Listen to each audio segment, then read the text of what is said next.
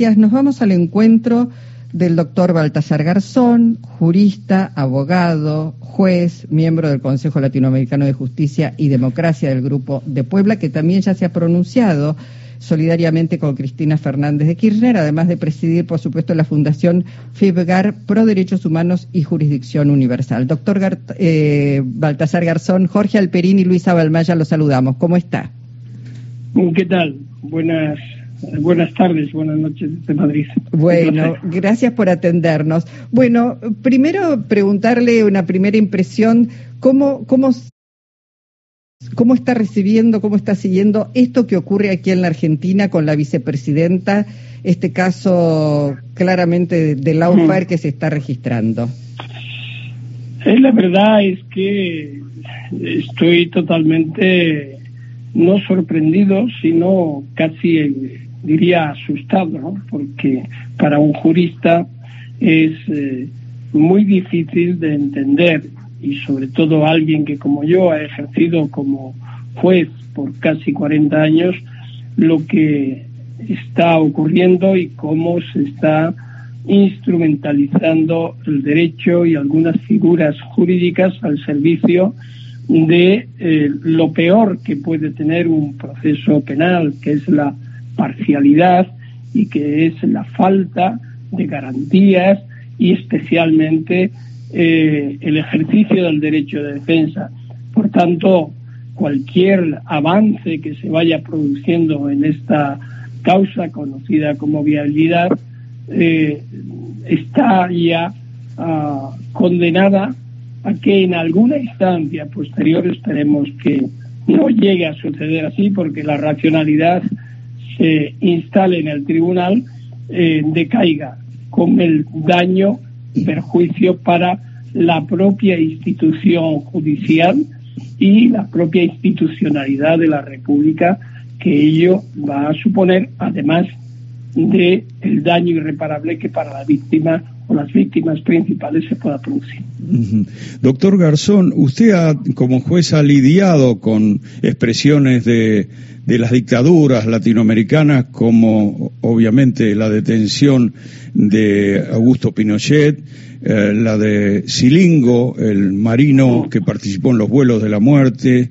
Eh, cuando usted ve este tipo de movimientos de la justicia empujada por, por sectores de la derecha, ¿le da la impresión de que, de que hay una cierta, hay un cierto parentesco entre, entre aquellas dictaduras y estas expresiones?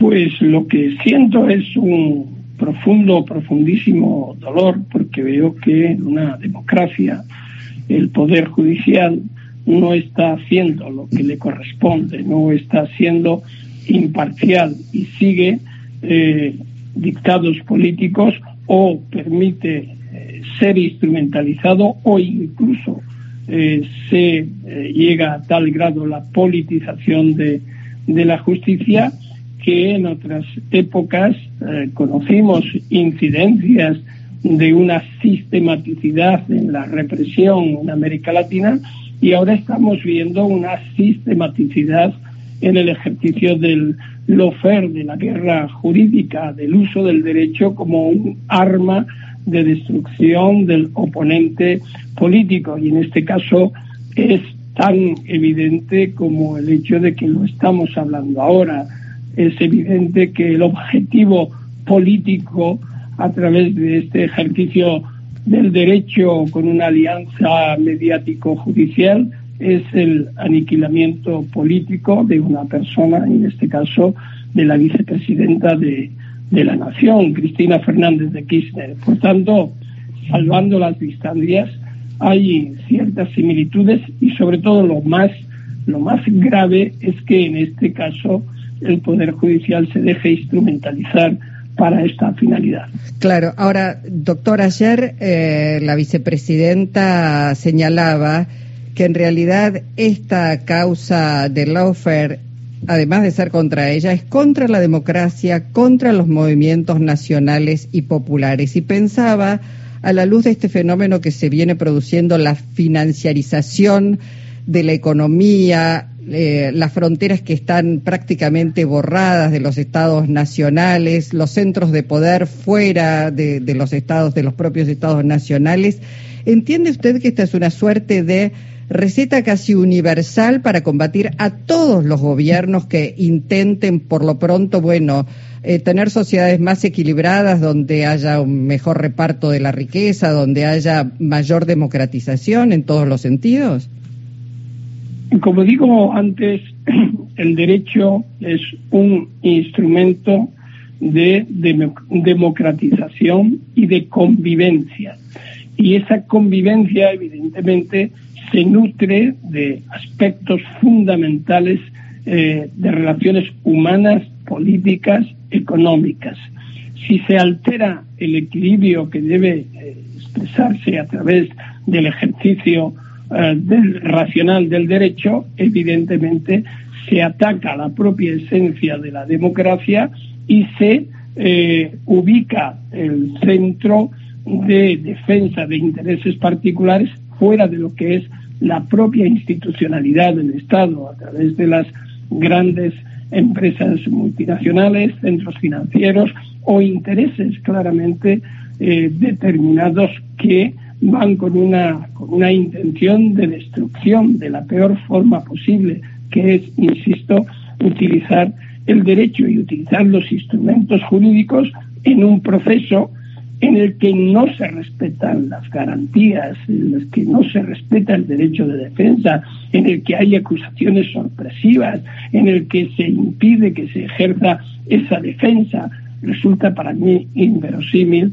todo lo que está aconteciendo y creo que en algún momento la racionalidad debe de, de imperar porque si no la situación de deterioro va a ser tan grave que corre riesgo la propia estabilidad democrática de, un país.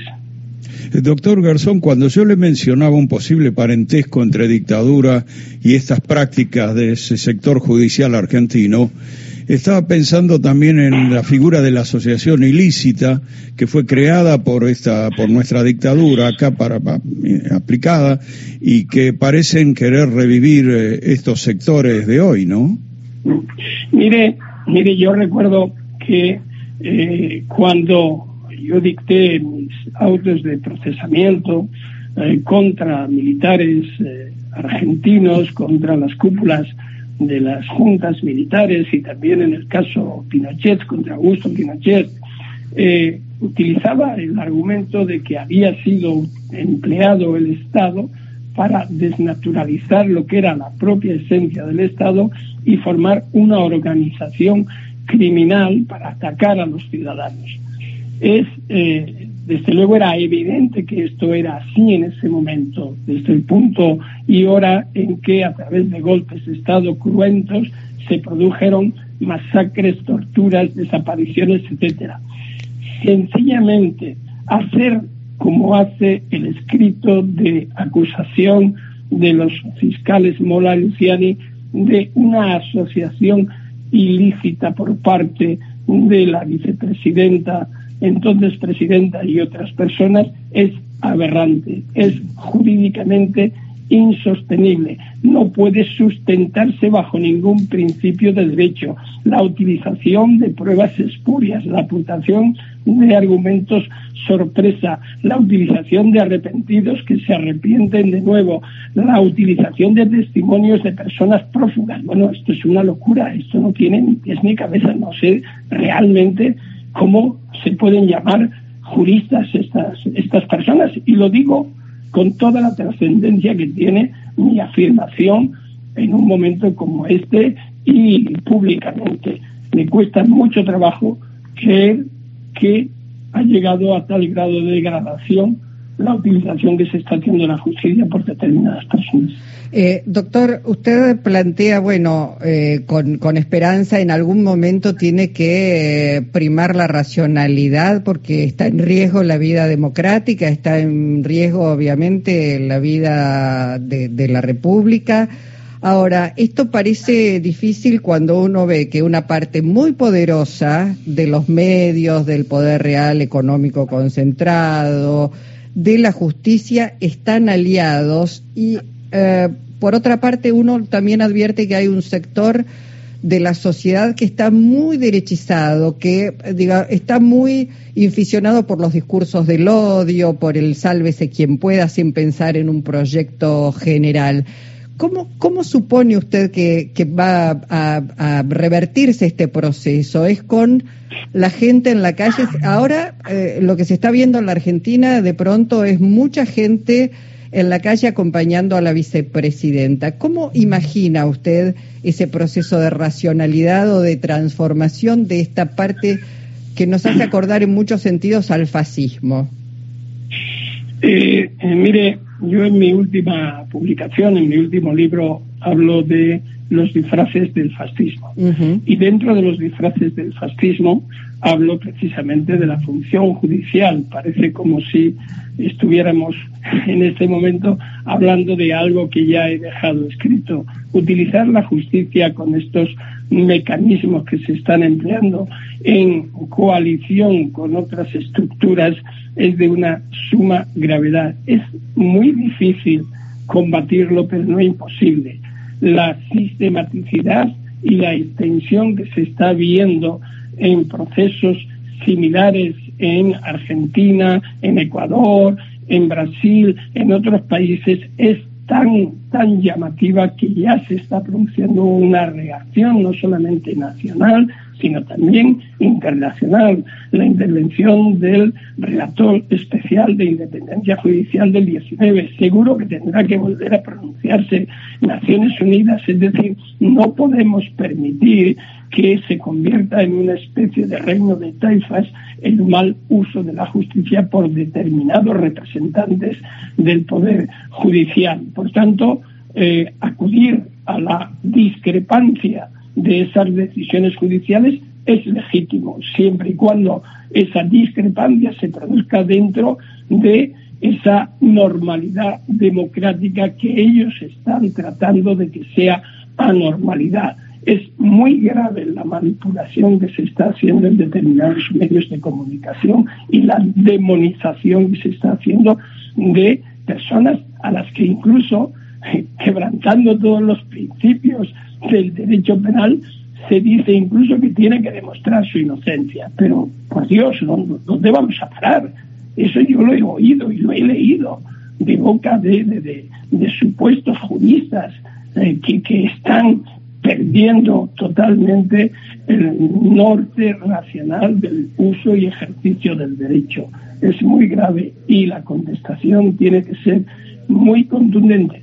No tiene por qué ser eh, de otra manera, pero no podemos callarnos ante esta arbitrariedad y por eso estamos, pues en este momento yo estoy eh, hablando con ustedes, porque es muy grave lo que está sucediendo y espero y por eso mi invocación a la racionalidad, a la mesura, a, la comprensión de que en algún momento eh, es necesario, si no, no sería jurista y amante del derecho, que esa racionalidad se va a imponer. Si no, estamos en una deriva que sería muy difícil eh, de tener.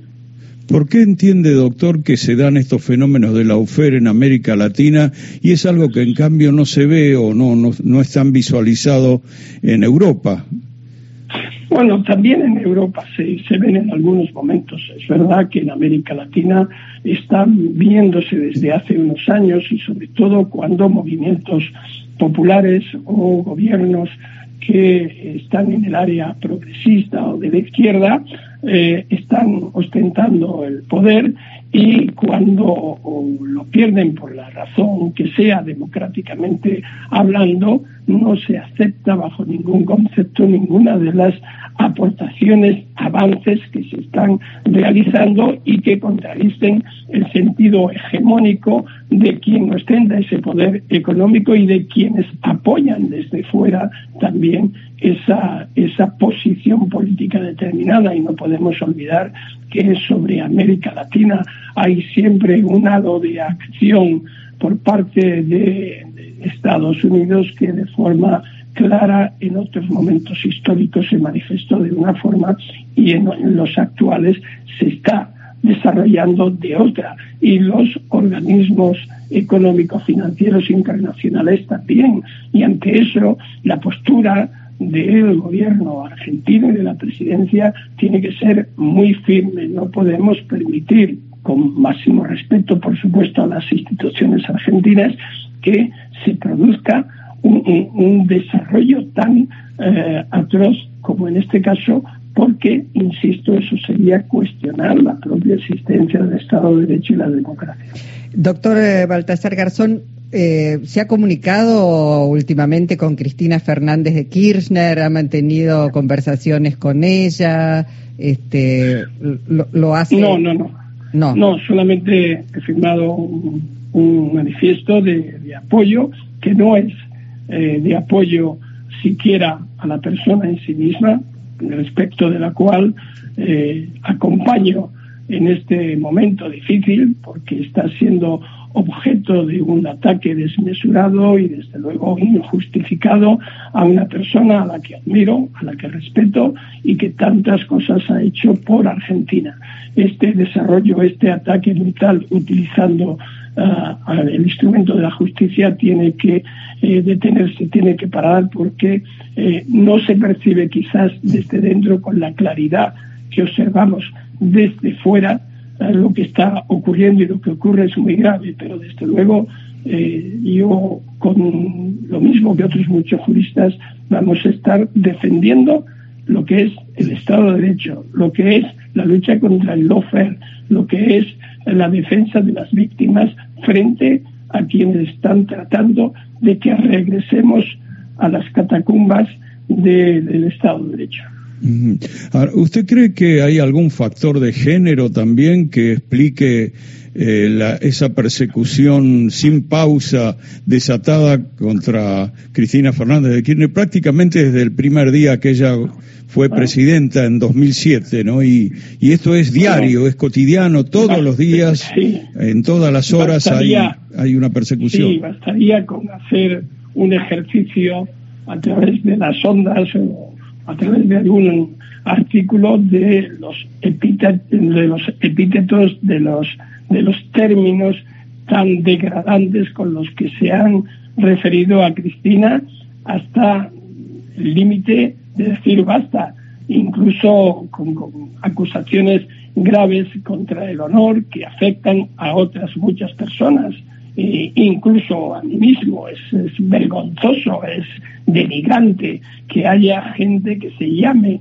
periodistas o que se llamen eh, opinadores que caen tan bajo en los ataques a una persona por el hecho de ser mujer. Y eso es muy grave, muy grave y desde luego desmerece absolutamente cualquier argumento que puedan manifestar estas personas. Claro, esos mensajes además de, odio se ven doblemente agravados por la condición de género, de ser mujer de la vicepresidenta Cristina Fernández de Kirchner, sin lugar a dudas. Sí, sí, sí, para mí no tiene, no tiene la menor duda. A un hombre no le dedicaría los términos y las, los insultos que que le han dedicado y le siguen dedicando a Cristina Fernández de Kirchner, pero es una mujer no solamente fuerte, sino firme en sus convicciones. Eh, desde que la conocía ya por 2005 en la Escuela Mecánica de la Armada, ah, mostrándome los lugares de, tortura donde tantas víctimas fueron masacradas, hasta el día de hoy no me ofrece la menor duda que todo lo que ha hecho es en defensa del pueblo argentino y en favor de la democracia.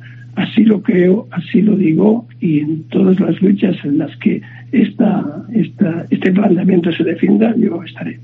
Doctor, le agradecemos enormemente, enormemente la posibilidad de escucharlo. Vemos que va reponiendo sus cuerdas vocales de a poquito después de haber cursado COVID, pero se lo escucha con muchísima claridad, por suerte. Eh, necesitamos muchas voces como las suyas, este, abogando por, por la democracia, eh, por el respeto a los derechos humanos y, por supuesto, por la posibilidad de que el pueblo pueda expresarse libremente en las urnas. ¿eh? Así es. Muchísimas gracias y esperemos que esto pase y que pase de la única forma que eh, debe, debe ocurrir y es, como digo, que la racionalidad en el uso e interpretación del derecho se imponga, aunque todos los eh, argumentos, al menos de parte de la acusación, están en contra. pero no está dicha la última palabra. Le mandamos un abrazo a la distancia. Gracias, doctor Baltasar Garzón. Muchísimas gracias. Buenas noches. Gracias, gracias a usted.